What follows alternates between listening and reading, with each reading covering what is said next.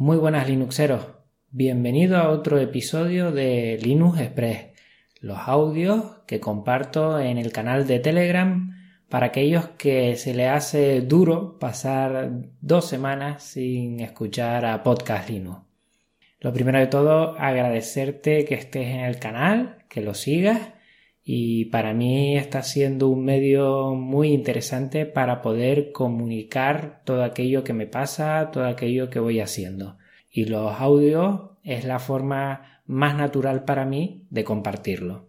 Quiero empezar agradeciendo la buena acogida que ha tenido el último episodio, el episodio de Linux Connection con Genofonte está encantando a mucha gente, mucha gente me está dando el feedback tanto por Twitter como por el correo y comentan que ha salido muy bien.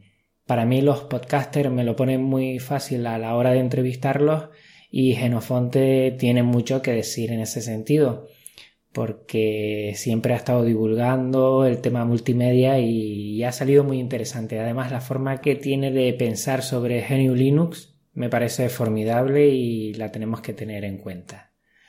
Más cosas. Nuevo episodio que estoy creando ya. Ya tengo un primer boceto de lo que voy a decir y va a ser sobre Antergos. Ya lo expliqué en el anterior audio.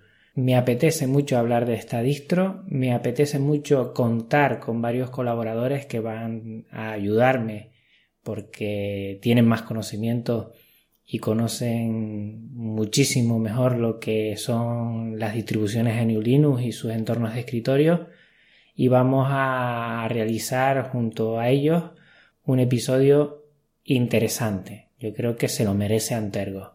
Sin caer en que es la única distro buena que existe y que por lo tanto las otras no merecen la pena. Esa no es la intención ni mucho menos pero sí quiero darle eco a esta distribución porque creo que está haciendo las cosas bien y a mí personalmente me está sorprendiendo su flexibilidad, su potencia y su fluidez.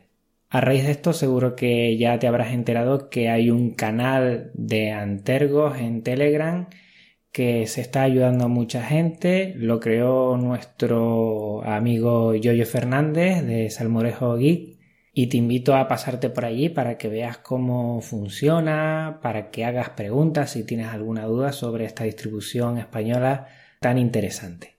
Hablando de Telegram, Telegram hace poquito en su versión de escritorio se ha actualizado y está pareciéndose cada día más a su versión en los smartphones.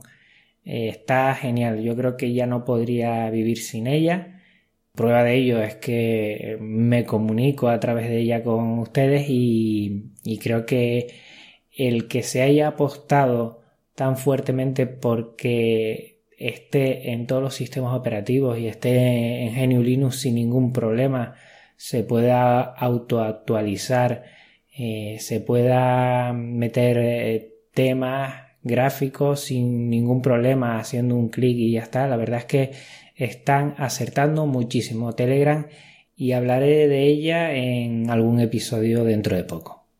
Y para cerrar un poquito lo que tengo a corto plazo en mente, estoy intentando conseguir otra entrevista también muy interesante.